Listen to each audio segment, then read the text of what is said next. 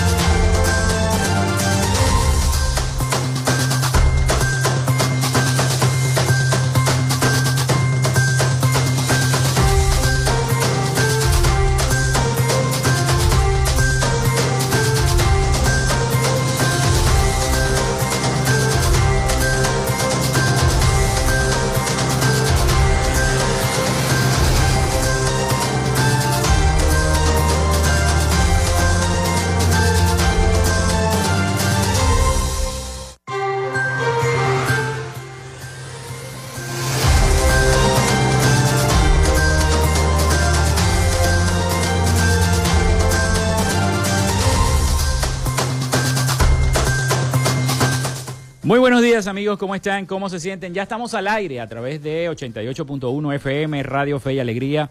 Con todas las voces, les saluda Felipe López, mi certificado el 28108, mi número del Colegio Nacional de Periodistas el 10571, productor nacional independiente 30594.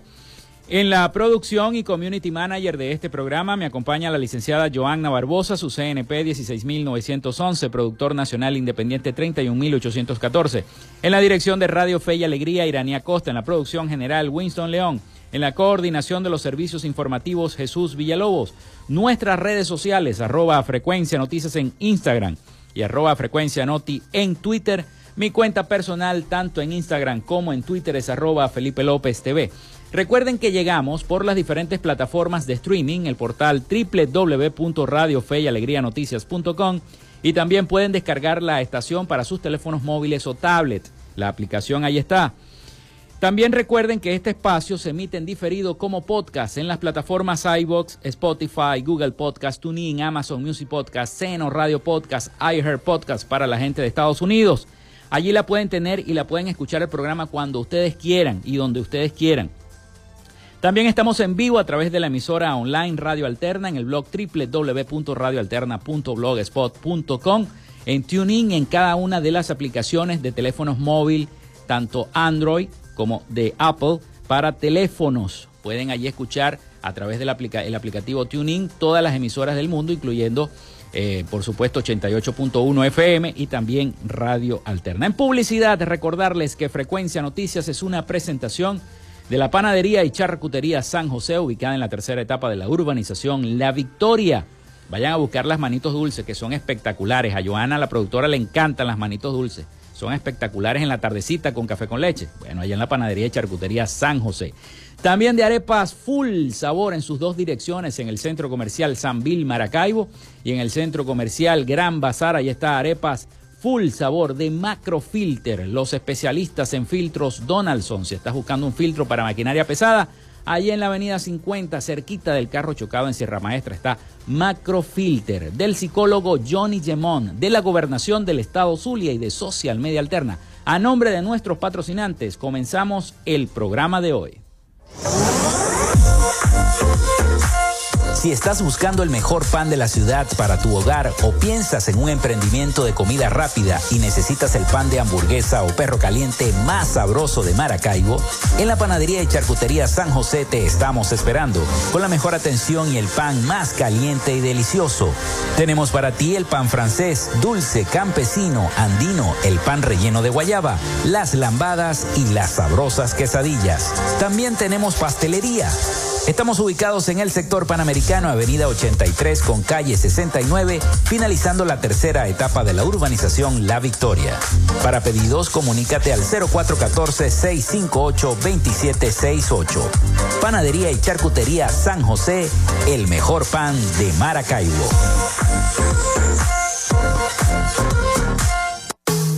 En Macrofilter nos dedicamos a la venta de filtros y lubricantes para camiones, maquinaria industrial, agroindustrial y automotriz con marcas nacionales e internacionales, tales como Donaldson, Fleetwood y Baldwin. Macrofilter abastece al sector transporte en el Zulia y a lo largo del territorio nacional, además de brindarle una excelente atención y precios especiales para empresas y distribuidores. Estamos ubicados en la avenida 50, sector Sierra Maestra, a pocos metros del antiguo carro chocado. Solicita tu presupuesto al 0412-549-1593 o en nuestras redes sociales arroba Macrofilter Maracaibo.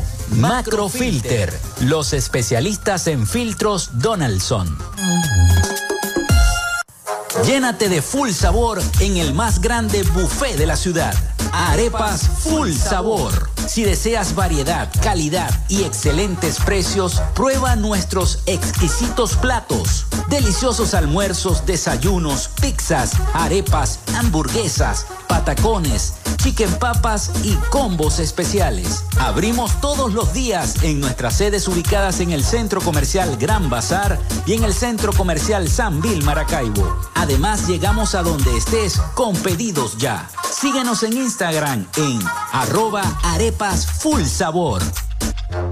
En el Zulia, estamos trabajando en la recuperación y modernización de la mayoría de las emergencias y servicios en hospitales, centros clínicos y ambulatorios, con realidades como las salas de emergencias de adultos y pediátrica del Hospital General de Cabimas, Adolfo Lamper, el Centro Clínico Ambulatorio La Candelaria, la emergencia pediátrica y laboratorio del Hospital Materno Infantil Rafael Belloso Yacín, la sala de neonatología y quirófanos del Hospital Régulo Pachano Áñez, el ambulatorio Francisco Hidalgo, el programa Signo Vital, con cientos de intervenciones quirúrgicas en diversas especialidades, las jornadas sociales en barrios y urbanizaciones de todo el estado, con atención médica, odontológica y medicamentos gratis, hechos del trabajo incansable para un servicio de salud de alta calidad. Gobernación del Zulia, esperanza es futuro.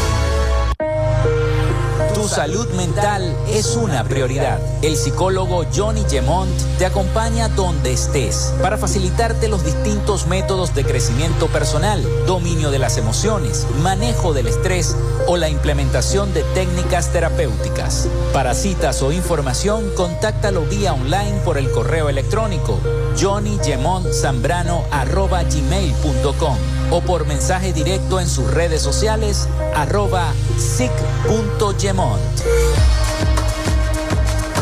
Gracias a la gente de Social Media Alterna hacemos posible la interacción tecnológica en redes. Si estás buscando quien te brinde asesoría o lleve las redes sociales de tu empresa o negocio, es momento de hacer el contacto con Social Media Alterna. Diseño de logos profesionales, community manager, diseño y administración de páginas web, podcast y radio online. Haz crecer tu negocio y la idea que tienes en mente en este momento. Llámalos al 0424-634-8306 o contáctalos en arroba social y establece ya un plan de contrato para llevar tus proyectos y productos profesionalmente en redes sociales. Recuerda, es Social Media Alterna.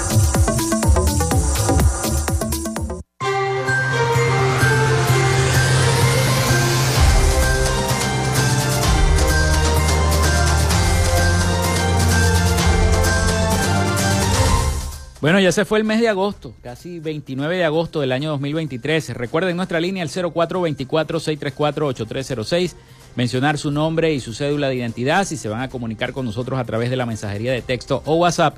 También de nuestras redes sociales, arroba frecuencia noticias en Instagram, arroba frecuencia noti en Twitter. Vamos con las efemérides del día. Pero antes de las efemérides, tenía una noticia pautada, ya se me iba a olvidar presentárselas a todos ustedes porque la gente, nuestros aliados informativos, La Voz de América, eh, siempre me envía tempranito la información y hay una información que tiene que ver con nuestro país, con Venezuela. Y es precisamente sobre los salarios de los docentes universitarios en nuestro país, que son los más bajos del mundo. Los salarios de los profesores universitarios en Venezuela son de los más bajos del mundo, una situación que presenta un panorama desolador para la academia del país y las diversas academias en Venezuela. Vamos a escuchar el informe de La Voz de América.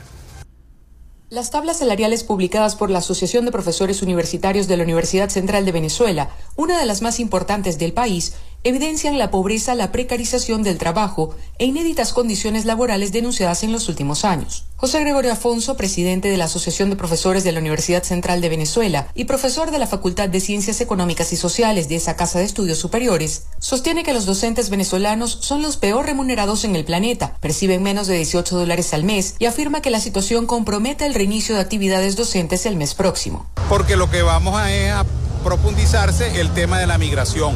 Bien que nuestros docentes se van a otros países, que es un tipo de migración, o migran a otros oficios. En Venezuela eh, lo que menos tiene valor es el trabajo. Afonso insiste en que si no se produce un cambio de rumbo en la política económica, el panorama es desolador. La universidad en donde yo trabajo es la más antigua del país y está en la capital de la República. Ella tenía 58 mil estudiantes hace 10 años. Hoy no llega a 20 mil 500. Bueno, será que los jóvenes se vayan porque no le ven perspectiva al desarrollo de sus proyectos personales y familiares en el país que la educación quede vacía de contenido y de gente y bueno, y que efectivamente nos precaricemos en un mundo donde, bueno, el título vale poco y nada. Docentes universitarios coinciden en que el trabajo académico en Venezuela es básicamente gratuito y denuncian que las universidades públicas en el país están funcionando por la donación de tiempo y talento no solo de profesores, también del personal obrero y administrativo. Mientras tanto, el gobierno atribuye la crisis generalizada a las sanciones internacionales. Carolina Alcalde, Voz de América, Caracas.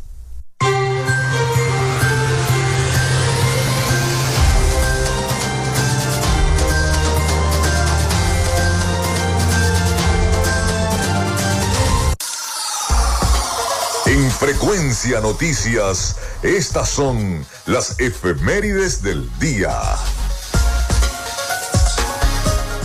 Sí, señor, hoy es 29 de agosto, pero un 29 de agosto del año 1885, la maracaibera María Oquendo I, maestra graduada en Venezuela, el Colegio Nacional de Maracaibo gradúa a la señorita María Oquendo I como la primera maestra graduada en la ciudad de Maracaibo. Fue un 29 de agosto del año 1885.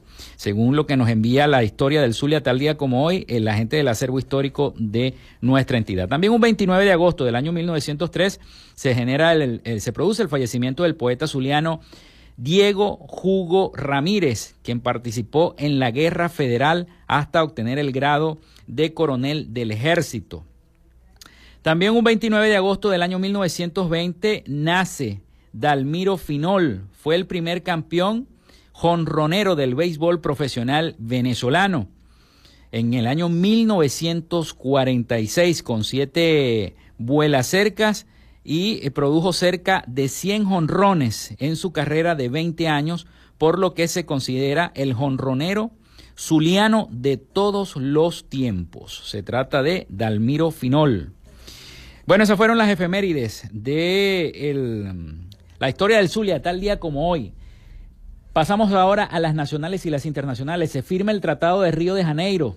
En el año 1825, el Estado de Norte de Occidente cambia de nombre a Estado Lara en el año 1881. También nace Laudelino Mejías en el año 1893, músico y compositor venezolano. La empresa Frank Serblin funda la fábrica de neumáticos para automóviles en el año 1898, hoy llamada Goodyear.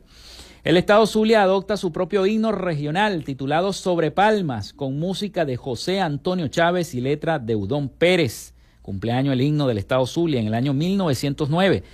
También un día como hoy nacía Michael Jackson en el año 1958, cantante, compositor, bailarín y filántropo estadounidense. La banda de rock británica The Beatles da su último concierto oficial en San Francisco, Estados Unidos, en el año 1966. También está de cumpleaños Lucero, Lucerito, cantante, actriz, presentadora de televisión y empresaria mexicana. Nació en el año 1969.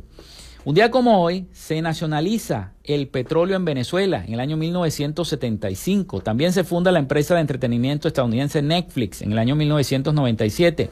La atleta venezolana Adriana Carmona se convierte en la primera mujer en ganar una medalla olímpica para Venezuela, cuando en los Juegos Olímpicos de Atenas 2004 ganó la medalla de bronce en Taekwondo en el año 2004.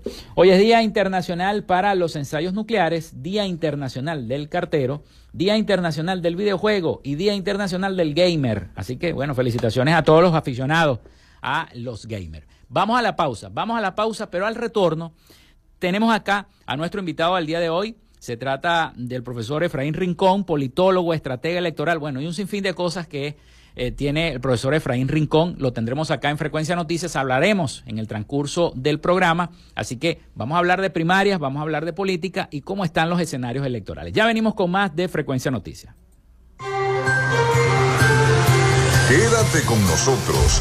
Ya regresa Frecuencia Noticias por Fe y Alegría 88.1 FM con todas las voces.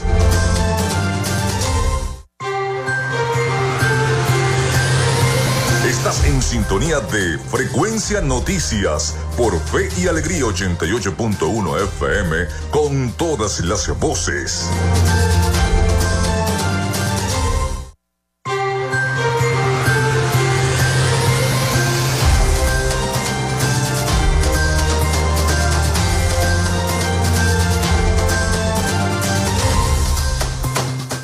Bueno, entramos entonces de lleno en este segmento. Muchísimas gracias a todas las personas que están en sintonía a esta hora. Son las 11 y 19 minutos de la mañana.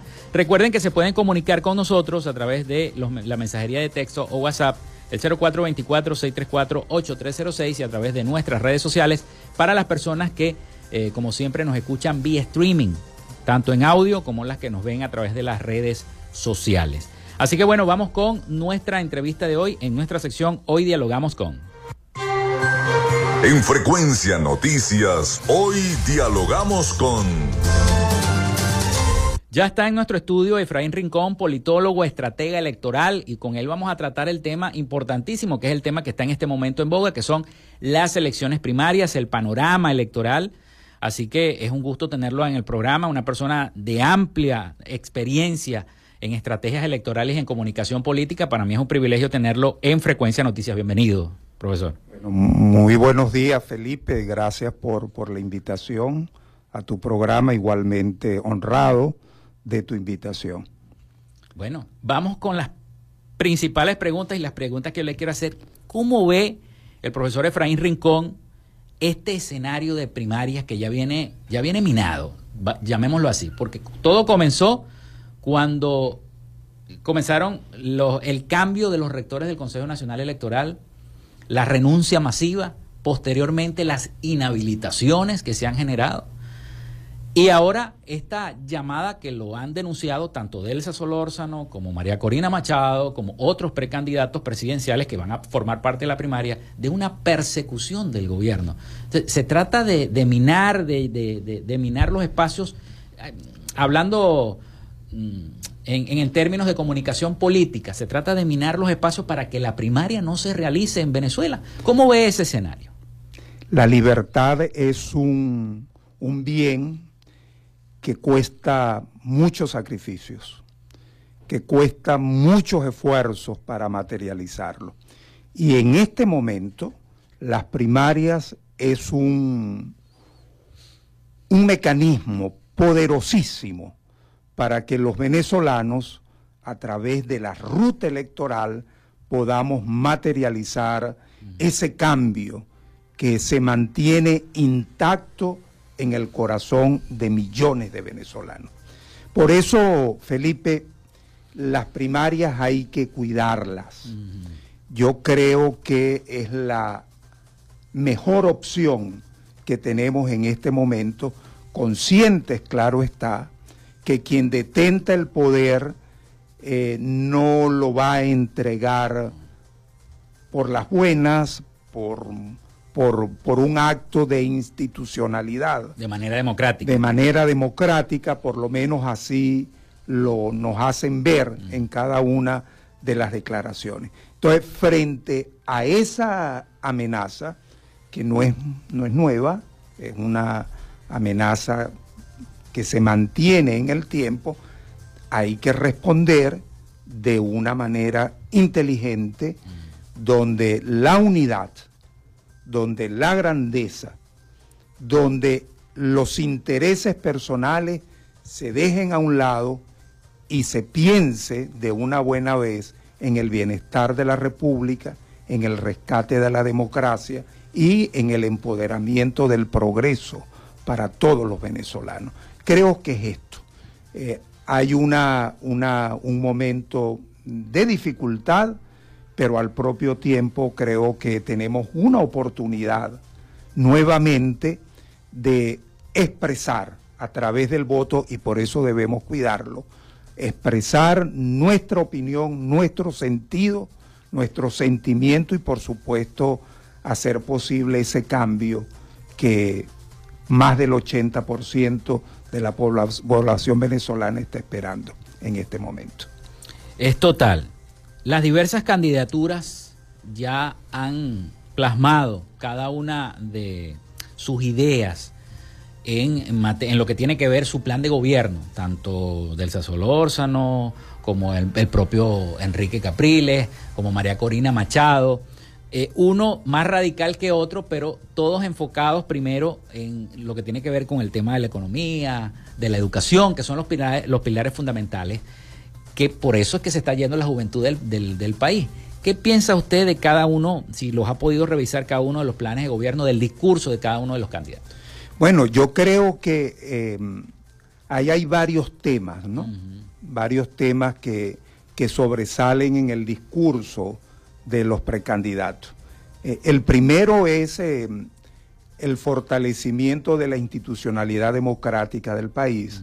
Yo creo que eso es un tema prioritario. Eh, esa, ese déficit institucional hay que resolverlo y garantizar, por supuesto, la gobernabilidad en la nación.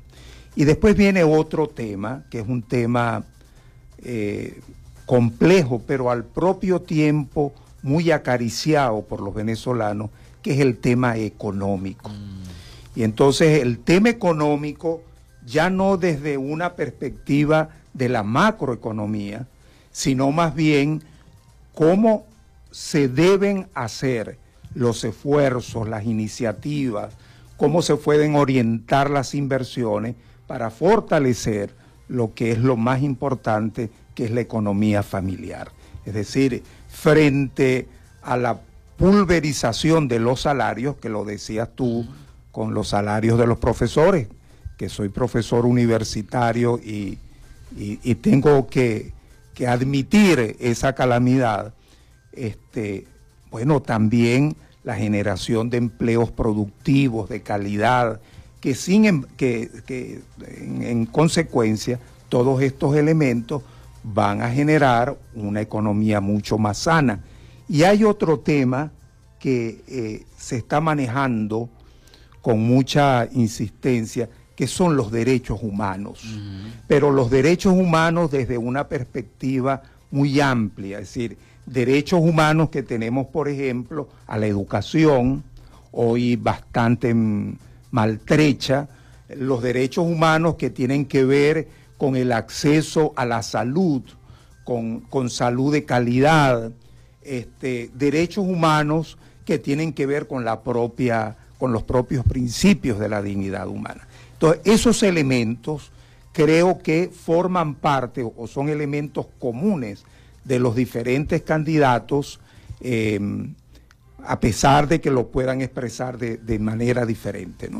Eh, democracia, economía y derechos humanos creo que se constituyen en la oferta más importante de los diferentes candidatos a las primarias de la oposición. Sí, son, son los pilares fundamentales. Cada uno tiene su tema. María Corina dice que ya va a llegar hasta el final, ¿no?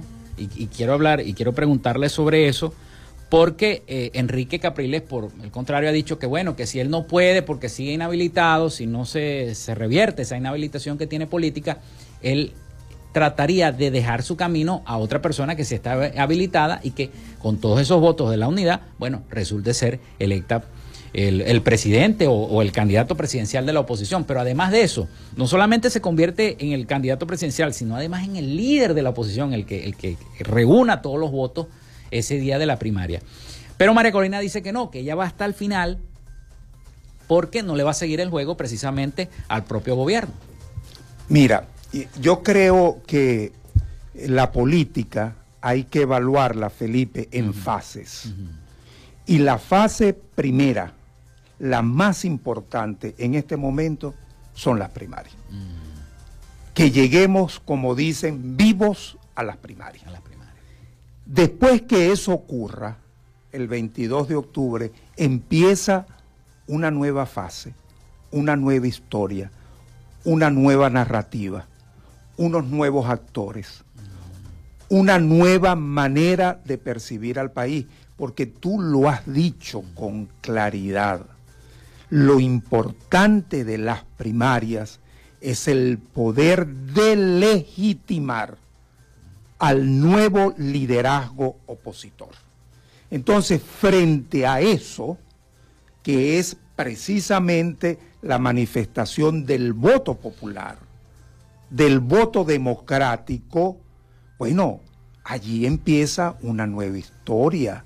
Mm. Y entonces ya veremos lo que va a acontecer el 23. Pero en este momento hay un elemento clave, que es el hecho de que el gobernador del estado Zulia mm. esté incorporado a la campaña y haya asomado su respaldo a un candidato, en este caso Enrique Capriles, y eso es bien interesante. Interesante porque va a generar mayor movilización de una de las estructuras de partido, como es un nuevo tiempo, que hasta este momento estaba acéfala porque no había candidato, hoy hay un candidato, pero lo otro que es más importante es corroborar que aquí lo prioritario es la elección de la gente, la opinión de la gente, porque eh, Enrique Capriles está inhabilitado y María Corina está inhabilitada. En consecuencia... Superlano también. Superlano está... está lo importante cuando hay una alianza en el Zulia, por ejemplo, hacia, hacia Enrique Capriles, mm nos está diciendo que aquí no hay inhabilitados de categoría, que no hay un inhabilitado de primera categoría, de segunda categoría, de tercera categoría, que lo importante no es la inhabilitación establecida por el gobierno a través de sus organismos competentes, sino la opinión soberana de la gente. Entonces yo sí creo que esto es un avance eh, ya declarar que hay un candidato, eh, un nuevo tiempo tiene un candidato, en este caso Enrique Capriles, inhabilitado, pues abre el panorama de decir, efectivamente, aquí lo importante no es la inhabilitación, sino el respaldo popular de la gente. Y si uno de esos inhabilitados gana las primarias, pues allí habrá lo, que uno quisiera es que todas las fuerzas opositoras pudieran unirse en torno a esa candidatura, en torno a un proceso de negociación transparente, amplio, que nos garantice a los venezolanos tener un candidato o una candidata que le gane a Maduro para el 2024. Los votos están, las ganas de cambio existen en este país. Aquí lo que nos hace falta, o le hace falta a la dirigencia opositora, es más inteligencia, más compromiso, más grandeza para pensar en el bienestar del país y no en sus intereses particulares. Creo que es lo que está diciendo la gente, Felipe, es lo que yo leo, no solamente en los estudios de opinión pública, sino que leo, interpreto la gente, aquí hay un hartazgo, aquí hay un cansancio de las mismas cosas, de los mismos errores. La gente quiere generar una esperanza. Y yo, y yo añadiría eso de los mismos actores también. Claro, porque aquí lo que hay es que generar es confianza. Yo siempre le digo a la gente, si la gente confía, la gente cree. Y si la gente cree, la gente participa, se organiza, se moviliza y se moraliza. Vamos a hacer una pausa. Está muy buena la conversación con el profesor Efraín Rincón. Vamos a hacer la pausa. Ya venimos con más de Frecuencia Noticias.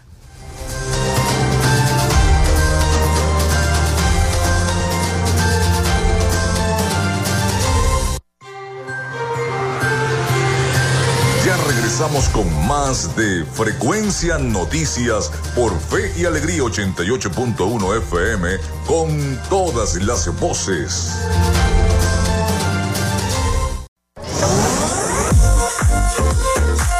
Si estás buscando el mejor pan de la ciudad para tu hogar o piensas en un emprendimiento de comida rápida y necesitas el pan de hamburguesa o perro caliente más sabroso de Maracaibo, en la panadería y charcutería San José te estamos esperando con la mejor atención y el pan más caliente y delicioso.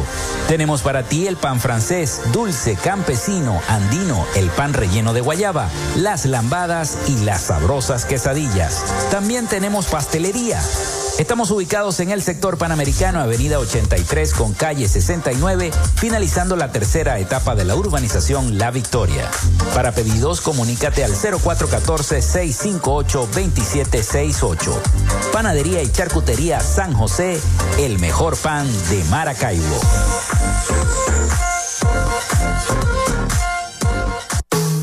En Macrofilter nos dedicamos a la venta de filtros y lubricantes para camiones, maquinaria industrial, agroindustrial y automotriz con marcas nacionales e internacionales, tales como Donaldson, Fleetwood y Baldwin. Macrofilter abastece al sector transporte en el Zulia y a lo largo del territorio nacional, además de brindarle una excelente atención y precios especiales para empresas y distribuidores. Estamos ubicados en la avenida 50, sector Sierra Maestra, a pocos metros del antiguo carro chocado. Solicita tu presupuesto al 0412-549-1593 o en nuestras redes sociales arroba Macrofilter Maracaibo. Macrofilter, los especialistas en filtros Donaldson.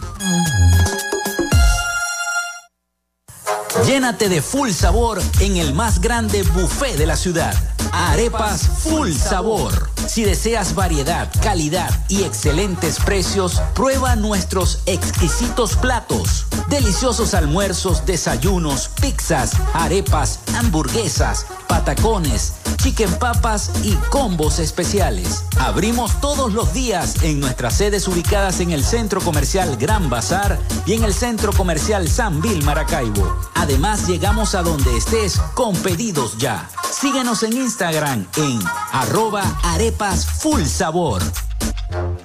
En el Zulia, estamos trabajando en la recuperación y modernización de la mayoría de las emergencias y servicios en hospitales, centros clínicos y ambulatorios, con realidades como las salas de emergencias de adultos y pediátrica del Hospital General de Cabimas, Adolfo Damper, el Centro Clínico Ambulatorio La Candelaria, la emergencia pediátrica y laboratorio del Hospital Materno Infantil Rafael Belloso Chacín, la sala de neonatología y quirófanos del Hospital Régulo Pachano Áñez, el ambulatorio Francisco Hidalgo, el programa Signo Vital, con cientos de intervenciones quirúrgicas en diversas especialidades, las jornadas sociales en barrios y urbanizaciones de todo el estado, con atención médica, odontológica y medicamentos gratis, hechos del trabajo incansable para un servicio de salud de alta calidad. Gobernación del Zulia, esperanza es futuro. Tu salud mental es una prioridad. El psicólogo Johnny Gemont te acompaña donde estés para facilitarte los distintos métodos de crecimiento personal, dominio de las emociones, manejo del estrés o la implementación de técnicas terapéuticas. Para citas o información, contáctalo vía online por el correo electrónico johnnygemontzambrano.com o por mensaje directo en sus redes sociales arroba sic.gemont.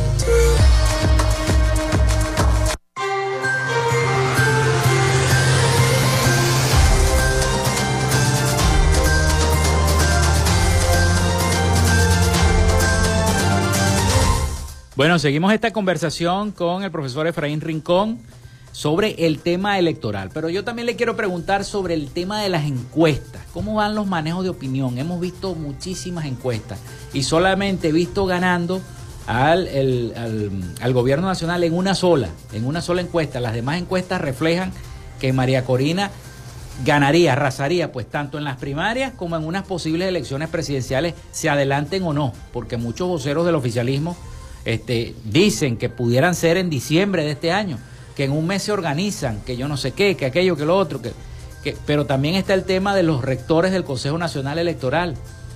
El eh, ex contralor de la República, ahora presidente del Consejo Nacional Electoral, Elvis Amoroso, que fue uno de los que inhabilitó a María Corina Machado por 15 años. Entonces, mucha gente se pregunta, ¿cómo si gana María Corina la primaria, no solamente se convierte en la líder de la oposición, sino que también en la candidata presidencial abanderada, por los factores opositores? Pero ¿qué, ¿qué, va a pasar? Bueno, de aquí a allá, usted lo dijo en el segmento anterior, de aquí a allá pueden pasar muchas cosas, se puede negociar inclusive esa inhabilitación, se puede llegar a un acuerdo. Pero ¿cómo están las encuestas con toda esta situación? Yo sé que es, tumultuosa la pregunta, pero, pero es que engloba tantos factores. Mira, aquí hay, aquí hay un dato interesante que creo que es más importante que la intención de voto, que es la intención de participar. De participar. Eh, para marzo, la intención de participar, de acuerdo a las encuestas de, consultores 21, estaban en el orden del 17-18%. Muy parecido al porcentaje que se generó en el 2012, con las primarias de la oposición del 2012. Hoy día están reportando varias encuestas o encuestadoras que esa intención ha ido creciendo y se ubica hoy día en un 40%. Si tú ves ese dato, ese es un dato extraordinario, porque además coincide con el inicio de la campaña electoral, de la campaña de las primarias. Si esa campaña genera conexión, genera emoción, los candidatos se hacen visibles, se difunden los mensajes, se triplica el entusiasmo por las primarias, pues hay la posibilidad de que esa participación va a crecer. Y yo creo, Felipe, que ese es el foco. En la medida en que más gente vote, mayor será el grado de legitimidad de ese candidato o de esa candidata que resulte victorioso el 22 de octubre. Ahora, cuando uno observa la, intención de voto, de voto, hay una, un panorama de acuerdo a esas encuestas, casi todas coinciden en lo mismo. Hay un, un escenario muy claro. En primer lugar aparece María Corina, este, en promedio la ubican con un 50% de la intención de voto. Viene eh, en segundo lugar Enrique Capriles, con una diferencia bien importante.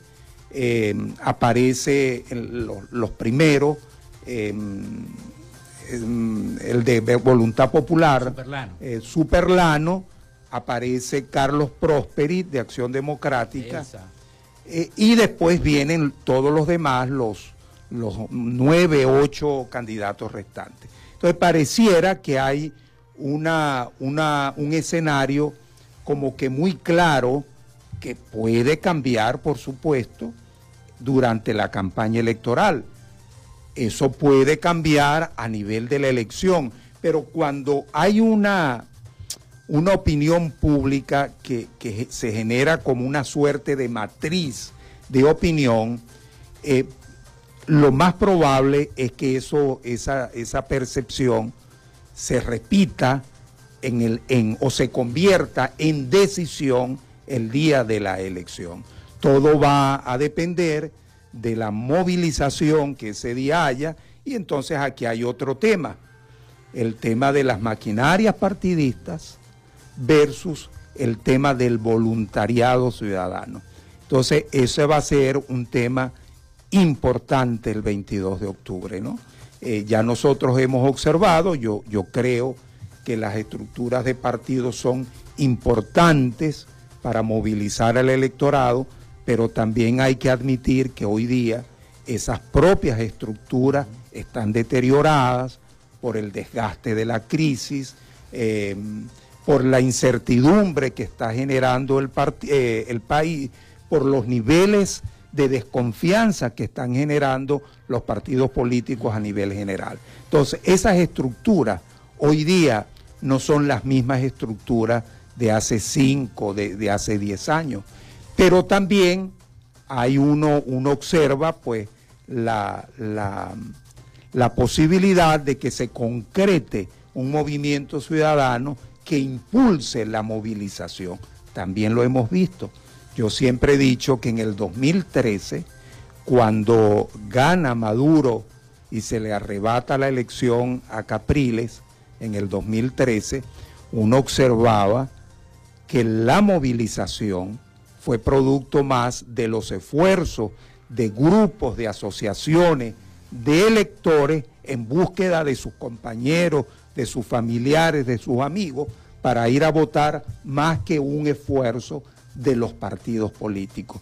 Y allí hubo una alianza, una alianza bien importante en el 2013, una alianza eh, de los partidos políticos que hay que estimar, hay que reconocer su valía en estos procesos, pero también la presencia activa, organizada de los ciudadanos que tienen derecho y que quieren participar y van a movilizar a la gente el 22 de octubre. Si estas cosas pueden em, materializarse, Felipe, es probable que vamos a tener unas primarias diferentes a las primarias, al, al concepto tradicional de las primarias, porque el concepto tradicional de la primaria es un concepto partidario, pareciera que es una elección entre partidos políticos. A nosotros lo que nos interesa en este momento, en aras de lograr esa legitimidad del liderazgo opositor,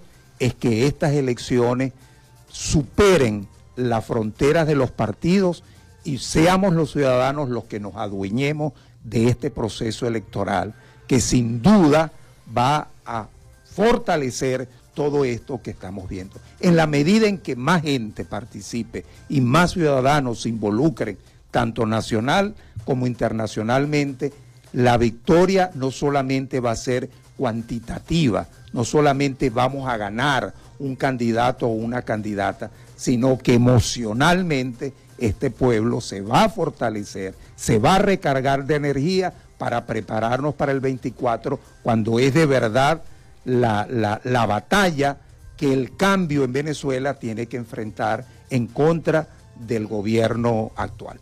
Pero fíjense que el, gobierno, ayer, ayer estaba escuchando al presidente Maduro y dijo una frase que en comunicación política, usted como, conocedor del tema, eh, desalienta al elector. Y la frase es, con Elvis Amoroso, el legado de Tibisay Lucena será irreversible. Eso enseguida en el, en el que está viendo la televisión, el que está escuchando la radio, el que está leyendo la noticia en las redes sociales o en los medios digitales, enseguida dice, entonces ¿para qué voy a, a votar? Si me están diciendo esto, no me están dando mis condiciones como venezolano que por derecho constitucionalmente tengo como dice que el, poder reside en el soberano y el soberano es el pueblo. Si algo tiene este gobierno es su infinita capacidad de manipular, de mentir y de acobardar a la gente. En algunas circunstancias le ha dado resultado, en otras no. Ahora, yo te quiero aclarar. Por allí dice un adagio popular, dime de qué alardeas y te diré de qué careces. Si tú observas el CNE, ¿es diferente aritméticamente a otro CNE? No. ¿En qué se diferencia el este CNE? En que los tres del gobierno son absolutamente radicales. Y ellos no se pueden dar el lujo de poner en manos de personas que no confían mucho la posibilidad de que salgan del poder a través del voto. Entonces, esa es una lectura. Ellos lo tienen allí porque es que además la propia eh, selección del CNE ha sido, yo diría que la selección menos, más, menos transparente, más oscura de la historia del CNE. Es que ni siquiera lo discutieron entre ellos, porque antes, recuerdo la última, donde estaba Márquez y Picón, este, hubo un debate si me gusta Márquez, si no es Márquez, si es Picón, si no es el otro. Hubo un debate. En este momento no hubo debate.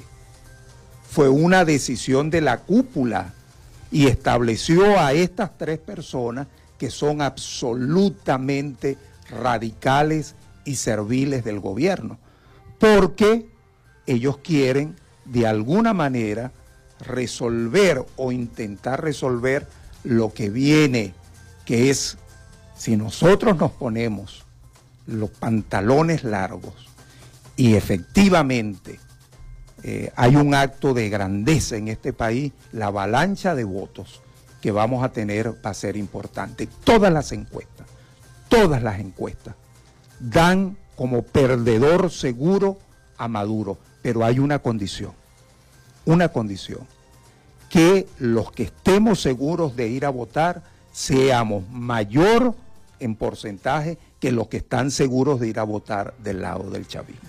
Entonces, si hay seguridad de ir a votar con un candidato de la oposición, vamos a obtener un cambio importante del país. Y estoy convencido, no me gusta hacer esas predicciones ni esas afirmaciones radicales, pero estoy seguro que dentro de ese escenario, una tercera opción de esos encapotados que aparecen a último momento para dividir efectivamente al mundo opositor no va a tener ningún éxito, no va a tener ningún impacto, porque los ojos van a estar puestos en los que quieren mantener el poder, que son minoría, y en los que quieren llegar al poder para recuperar el país, que son la mayoría.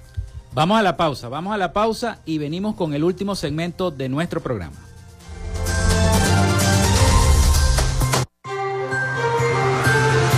Quédate con nosotros. Ya regresa Frecuencia Noticias por Fe y Alegría 88.1 FM con todas las voces.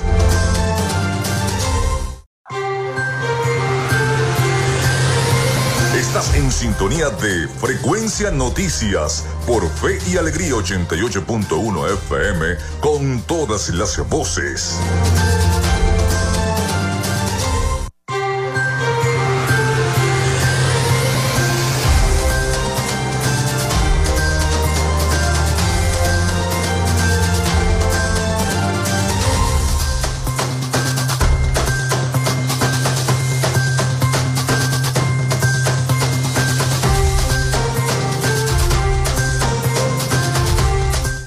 Seguimos en este último segmento, ya nos quedan pocos minutos para despedir nuestro programa, pero queríamos continuar este, cortamente la entrevista, finalizar la entrevista con el profesor Efraín Rincón, porque estaba muy bueno la conversación acerca del tema de las primarias. Y precisamente, profesor, le quería preguntar por eh, esos diversos escenarios en esta, en esta contienda, en esta campaña, por el hecho de las primarias la visita de cada uno de los candidatos a los diversos estados del país, unos con a lo mejor un poco más de gente que otros, pero ha sido muy diversa esta campaña donde este, María Corina ha visitado todo, yo estoy asombrado de cómo ha visitado todo el país y no solamente eso, sino que ha juramentado también comandos fuera de Venezuela que van a poder participar a través de esta plataforma tecnológica que la misma plataforma unitaria ha dispuesto para esto. Y, ha sido la única, porque no he visto a, ningún otro candidato que haya, haya hecho eso, que haya juramentado comando fuera de Venezuela. Ojalá lo hagan todos, ojalá todos tengan la posibilidad de juramentar sus comandos, de arreciar en estos menos de dos meses una campaña de tierra, de contacto con la gente, no solamente en, asambleas, en, actos multitudinarios, sino eh, reuniones con los actores sociales, con la fuerza empresarial, comerciantes, iglesias, cultores, eh, eh, sindicalistas, estudiantes, jóvenes, mujeres. Yo creo que esa es, ese es el secreto para que la primaria tome fuerza y la gente se anime, porque la verdad es que no vamos a tener en esta elección lo que pudimos ver seguramente hace unos años atrás. Los candidatos de la oposición están eh, bloqueados en las televisoras nacionales. Tú no puedes, allí en las televisoras nacionales no está pasando absolutamente nada. No hay primaria. Eh, en el Zulia nosotros observamos a niños cantores que hacen algunos esfuerzos, llevan invitados para que se hablen del tema, eh, pero a nivel masivo de, de medios de comunicación, ese mensaje no está llegando. Entonces, ¿qué están haciendo los candidatos? Están utilizando las redes y tú sabes, Felipe, porque tú eres analista político también, que con las redes solamente no se hace una campaña ni se gana una elección. Entonces aquí hay que moverse, movilizarse, tocar a la gente, conectar con la gente, para que la gente empiece a tomar esa costumbre que se ha ido perdiendo en el país y que tenemos que eh, rescatar la cultura del voto. Entonces, vamos a votar. Mira que en el 2011, en el 2021, perdón, que fue la última elección, este, hubo un incremento un mm, poco lento, pero en definitiva un incremento en la intención, en la, en la participación electoral que estuvo casi cercana, por lo menos en el Zulia, que se hizo una campaña extraordinaria cercana del 50%.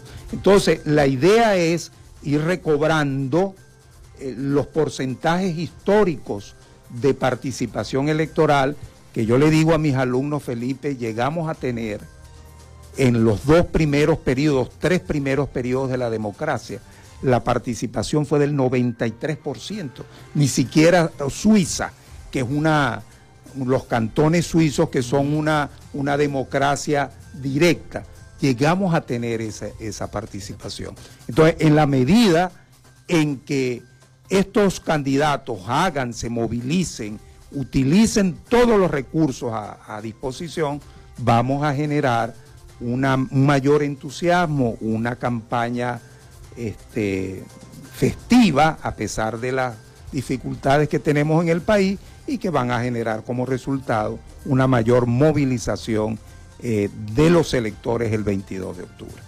Bueno, profesor, nos tenemos que ir, nos tenemos que despedir. Muchísimas gracias por haber asistido a Frecuencia Noticias, haber participado. Se nos acabó el tiempo, pero bueno, lo vamos a invitar en un próximo programa para que nos siga ampliando ya después que pase la, campaña electoral de las primarias para que nos diga cómo está el escenario luego de esa campaña. Con mucho gusto. Bueno, hasta aquí esta frecuencia noticias. Laboramos para todos ustedes en la producción y community manager, la licenciada Joanna Barbosa, su CNP 16911, en la dirección de Radio Fe y Alegría, Irania Costa, en la producción general Winston León, en la coordinación de los servicios informativos Jesús Villalobos, en el control técnico y conducción quien los acompañó hasta este momento, Felipe López, mi certificado el 28108, mi número del Colegio Nacional de Periodistas el 10571, productor nacional independiente 30594.